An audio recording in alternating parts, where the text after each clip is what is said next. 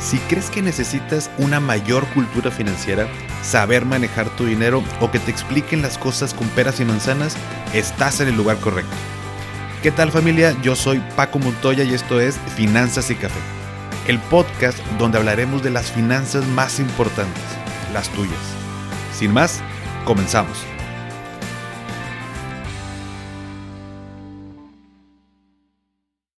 Hola a todos y bienvenidos de nuevo a Finanzas y Café. Espero que estén teniendo un excelente inicio de semana. Y sobre todo, inicio de año. Ya estamos en el 2023 y espero que hayas recibido este nuevo año en compañía de tus seres queridos. Y normalmente empezamos el año pues un poco lentos, ¿no? Como que nos cuesta un poco tomar ritmo después de todas las fiestas y eventos que tuvimos en el mes de diciembre. Así que esta vez vamos a tratar de cambiar el chip ya festejamos, ya descansamos, ya celebramos, ya salimos con la maleta para viajar, ya nos, pusimos los calzones rojos o amarillos, dependiendo qué quieras hacer, o aventamos lentejas. Cualquier eh, cosa que hayas realizado en este nuevo año, bueno, pues ahora eh, vamos a iniciar, vamos a iniciar con todo, con energía. Y vamos a hacerlo con este tradicional episodio de estableciendo metas financieras para este 2023. Como te platicaba en episodios anteriores, en teoría, pues esto ya debería estar hecho, ¿no? Pero si aún no has, revisado el tema, entonces hoy lunes es el día. Hoy, como diría Fox, nuestro expresidente. Hoy, no mañana, no el miércoles, no el jueves. Ya estamos en enero y no quiero que pases un año más lamentándote lo que pudiste haber hecho y no hiciste. Y checa esto. En un artículo de Forbes viene que, de acuerdo a un estudio realizado por la Universidad de Scranton en Pennsylvania y el Instituto de Investigaciones Statistic Brain, solo el 8% de las personas que se plantean propósitos logran cumplirlos. Lo voy a repetir. Solo el 8% de las personas que se plantean propósitos logran cumplirlos. Y adicional a esto, el 25% de las personas en este estudio no cumplieron sus propósitos desde la primer semana de enero. El 55% los abandonó antes de terminar el primer mes del año y 20% después de seis meses. ¿Te suena familiar? ¿Tú a qué grupo de personas perteneces? Y aquí hay tres cosas importantes. Primero, cómo estamos estableciendo esos propósitos, esos objetivos, las metas que tenemos en el año. Número dos, cómo las estamos ejecutando. Y número tres, cómo estamos midiendo y haciendo que se cumplan. Si creías que atragantarte de uvas con cada campanada era lo más importante para que se cumplan tus propósitos, pues déjame decirte que no es así. Por lo que espero que no hayas hecho eso en la cena de Año Nuevo y te hayas visto como desesperado, como desesperada comiéndolas, ¿no? Parecemos hámster recolectando comida, este, con todas las uvas que nos metemos a la boca, ¿no? Pero bueno, mm, no puede faltar el tradicional cafecito, híjole, este me quedó, la neta, bien bueno. Pero bueno, llevar a cabo todo esto requiere también de eh, fuerza de voluntad, disciplina, motivación, autocontrol y un para qué lo suficientemente importante para que podamos cumplir con nuestros propósitos en este 2023. Entonces, vámonos en orden.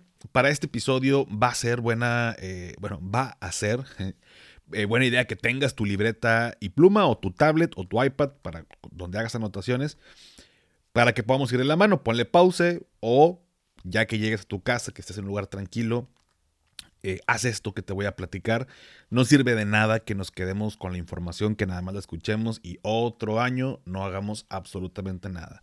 Te prometo que si ya tienes tiempo escuchando eh, el podcast, te voy a explicar las cosas muy sencillas, muy concretas y muy fáciles de aplicar. Entonces, muy bien familia. A ver, ¿cómo establecer estas metas? ¿Cómo, cómo establecemos qué, es lo que vamos a hacer eh, en este año? Por ejemplo, quiero bajar de peso, quiero viajar más, quiero ganar más dinero, quiero correr un maratón. Entre, entre otras metas que tengas en este año, pues no es suficiente solamente quedarnos hasta ahí.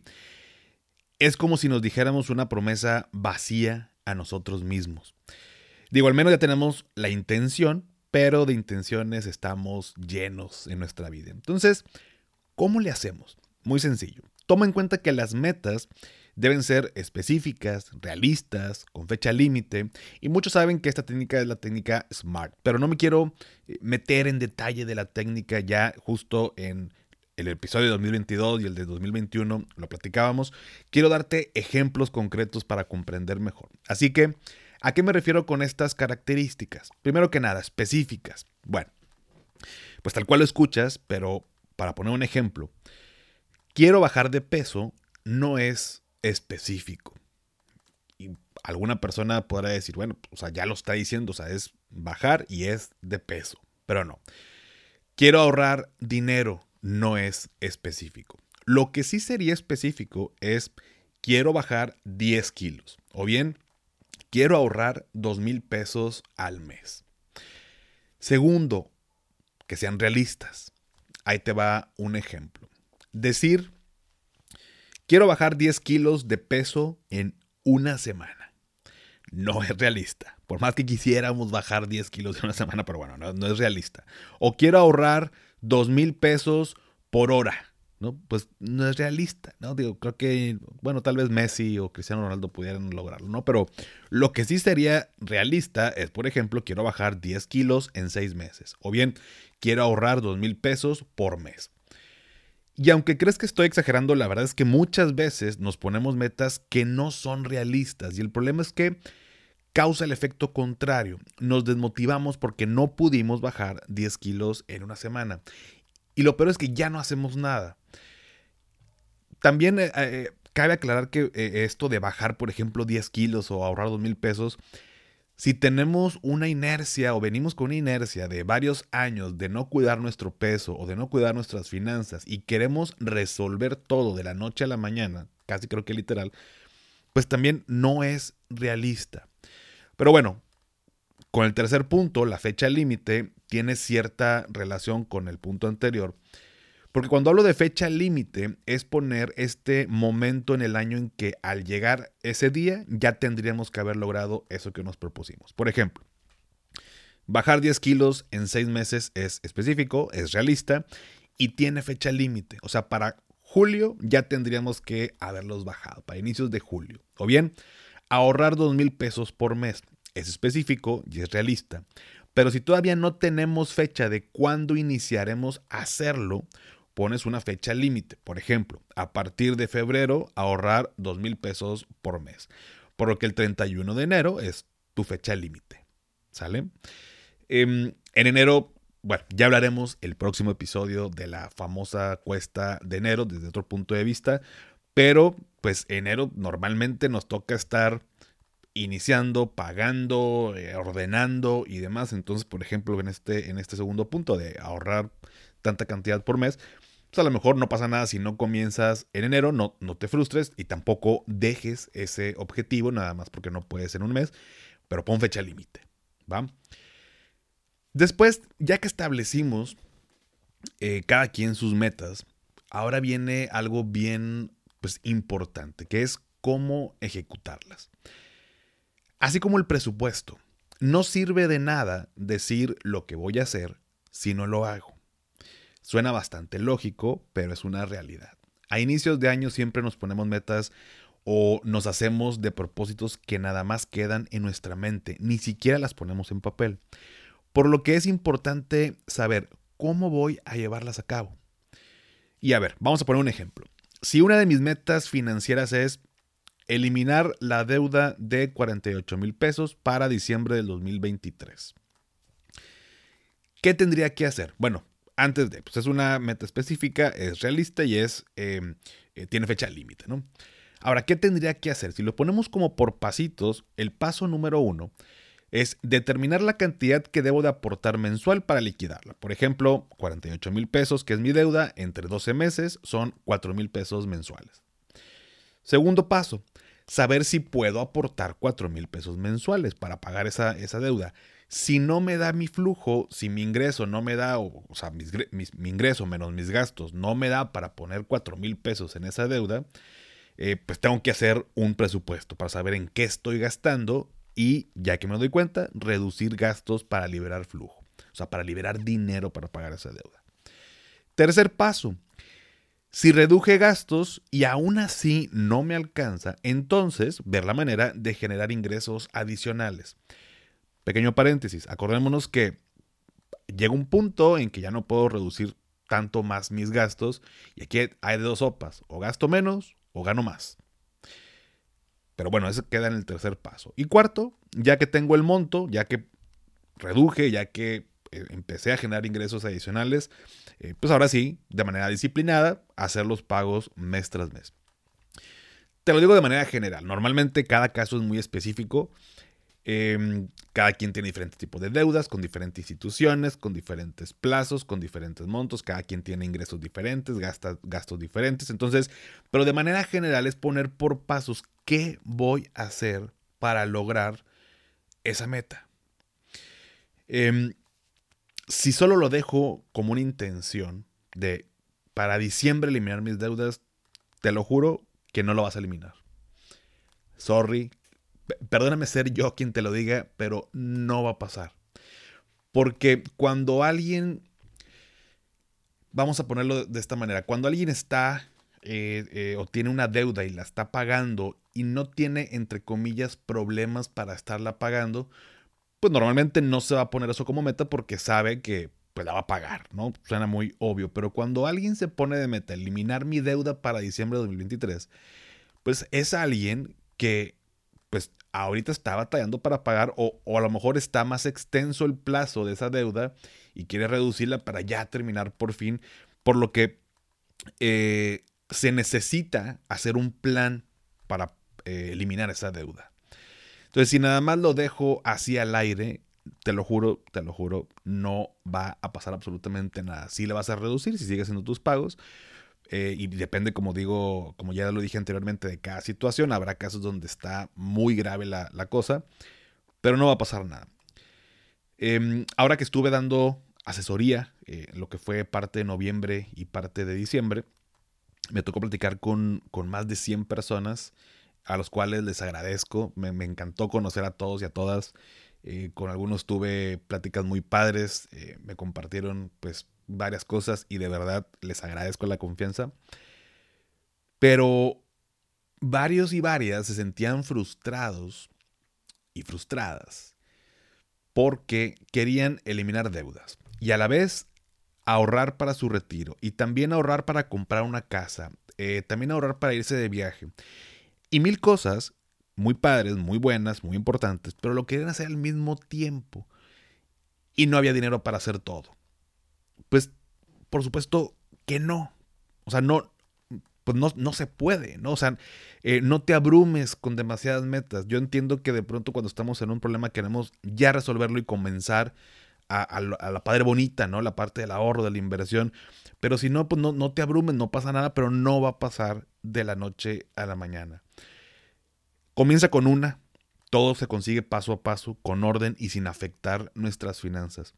Tal vez llevas años endeudado y quieres salir en un mes de eso y comenzar a hacer todo lo que has pospuesto durante tanto tiempo, pero pues no se puede, ¿no? O sea, recuerda que hay que ser realistas. O sea, no se puede, me refiero que si yo estoy ganando, a ver, voy a inventar números, pero si estoy ganando 15 mil pesos al mes, eh, mis gastos son de, eh, de 13 mil pesos y tengo por ahí 2 mil que, y estoy endeudado con una deuda de 40 mil pesos y todo se va en pago de deudas, pues hermano, hermana, no se va a poder en este momento, pero no quiere decir que no se pueda en un futuro, nada más que puedo entender que nos, podamos sentir como em, que ya queremos, ¿no? De, de, lograr todo y no, pues no se puede, perdóname que soy tan reiterativo, pero de la noche a la mañana hay que tener paciencia, así como tienes años endeudado, así como tienes años sin cuidar tu alimentación, así como tienes años sin poner un orden a tus finanzas, no digo que va a pasar al mismo tiempo para que se revierta esa situación, pero no va a pasar en una semana, tal vez no en un mes, tal vez no en seis meses, pero en un año seguramente sí vamos a poder arreglar casi cualquier situación. Pero bueno, por último, ¿cómo las vamos a medir? Esto va a depender de la meta que te pongas, pero si seguimos con el ejemplo de las deudas, por ejemplo, podemos tener un archivo de Excel donde llevamos nuestro presupuesto y en este archivo agregar la partida de o el concepto de deuda en la parte de gastos y ahí colocar los 4 mil pesos como parte del presupuesto mensual. Cada mes que vamos pagando la deuda lo vamos anotando y vamos llevando el control y seguimiento de ello. O bien, a mí que me gusta leer, este año tengo el propósito de al menos leer 12 libros, uno por mes. Y para llevar el control y seguimiento tengo un archivo que elaboré desde hace dos años donde básicamente son gráficas tipo de una, como una barrita, como si fuera, imagínate una pila acostada, perdón, es, lo mejor que se me puede ocurrir, pero como una barrita que se va llenando, yo voy coloreando cada que voy avanzando en cada uno de los libros. Es un archivo que, vaya, es una sola hoja pues, y son 12 barritas. Eh, dejo un espacio por si de pronto anoto el título del libro, pero bueno, por supuesto yo sé cuáles son los libros que estoy leyendo y voy coloreando con un marcatextos o con un plumón eh, el avance que estoy eh, llevando de cada uno de ellos. Y tomando este último ejemplo de los libros, eh, voy a resumir los tres puntos que te acabo de mencionar. Primero que nada, establecer una meta. Leer 12 libros sobre finanzas, negocios y biografías, uno por mes. Es una meta específica realista y con fecha límite, es decir, diciembre de 2023. Bueno, lo asumí el, punto de los 12 libros es por mes, por lo tanto es diciembre de 2023. Segundo, ¿cómo lo voy a ejecutar?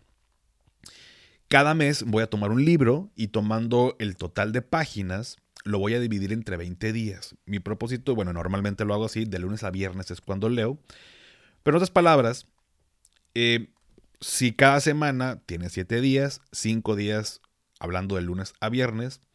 Esos cinco días por cuatro semanas que tiene un mes, entonces son 20 días al mes que voy a estar leyendo. Entonces, si tengo un libro de 400 páginas, lo divido entre 20 días y me da un total de 20 páginas por día, es decir, de lunes a viernes. Si yo leo 20 páginas al día, yo termino un libro al mes. Bueno, un libro de 400 páginas. Pero a lo que voy es este ejercicio que te estoy eh, explicando. Si es un libro de 350 páginas, misma operación, 350 páginas entre 20 días y me va a dar el total de páginas diarias que tengo que leer para terminar ese libro en ese mes. Por supuesto, me puedo adelantar, puedo avanzar, me puedo retrasar, pero para eso, el tercer punto de cómo darle seguimiento es con este mini dashboard o esta hojita de las 12 barritas que voy coloreando y que voy viendo todos los días cuando estoy en mi oficina y veo qué tanto voy avanzando, qué tanto voy adelantado o voy atrasado. Entonces todos los días me estoy recordando esta, este objetivo, este propósito, ¿no? Em, aquí digo, en este tercer punto entra mucho la creatividad, pero pues trata de que sea sencillo y fácil de hacer para que no vayas a posponer esa tarea o que no le des un seguimiento adecuado. Normalmente estamos muy emocionados con el inicio de año, eh, estamos con mucha energía, con mucho ímpetu, sin embargo, te recomiendo que no te pongas muchas metas. Trata de concretar las tres más importantes de este año. Esas, por supuesto, te pueden llevar eh, más o sea, puede llevar a, más cosas durante estos 12 meses. Pero lo que me ha pasado en años anteriores es que uno se pone tantas metas que luego no hace ninguna.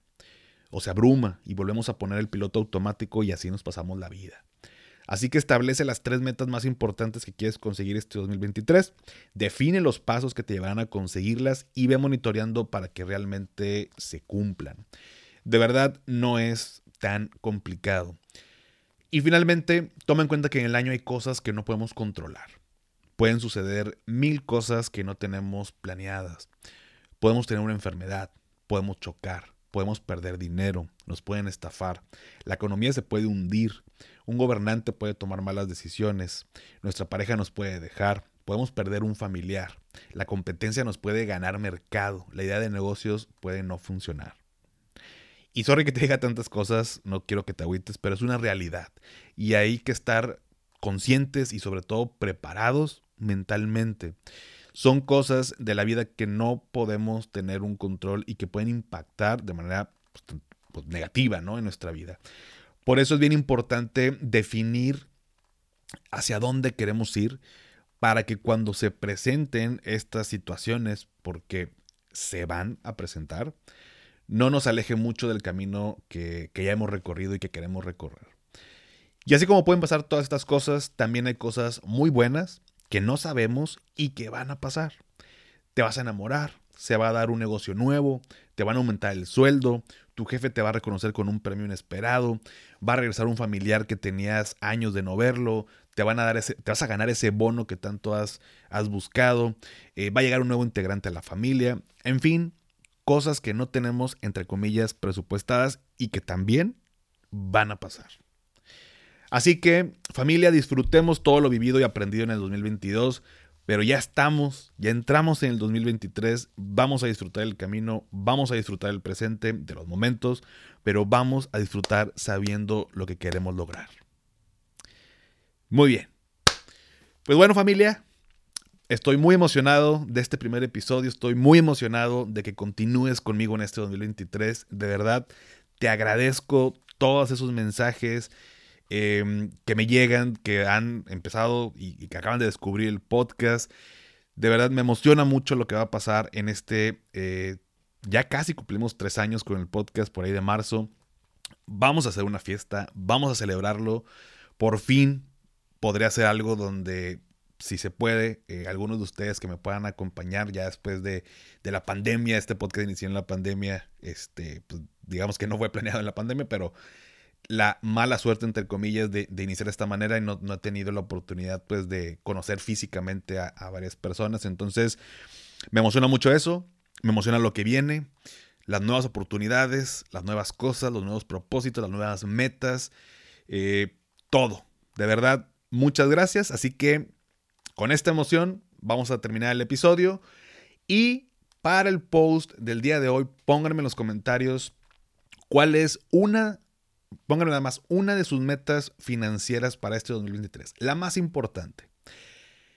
Y también tomando en cuenta esas metas que pongan, puede que se eh, eh, deriven de ahí episodios que yo les pueda ayudar eh, a cumplirlas.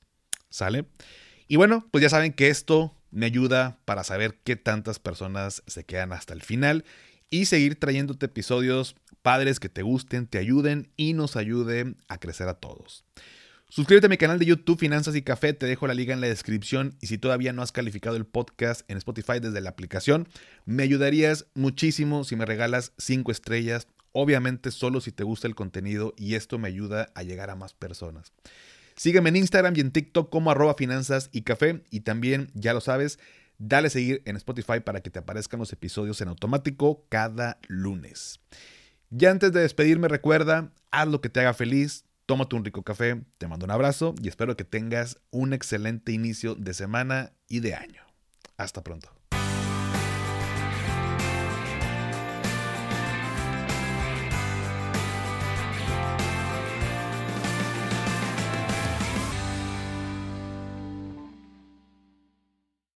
¿Nunca te alcanza para lo que quieres? ¿Le tienes miedo al crédito, los seguros, las inversiones, al Pues no te preocupes más, estás en el anuncio de 30 segundos correcto. Bienvenido a Maldita Pobreza. En este podcast te daremos hacks para entender tu seguro de gastos médicos, sobrevivir al hot sale o el buen fin, ahorrar e invertir en bienes raíces. Maldita Pobreza, producido por Sonoro. Busca Maldita Pobreza en cualquier plataforma de podcast.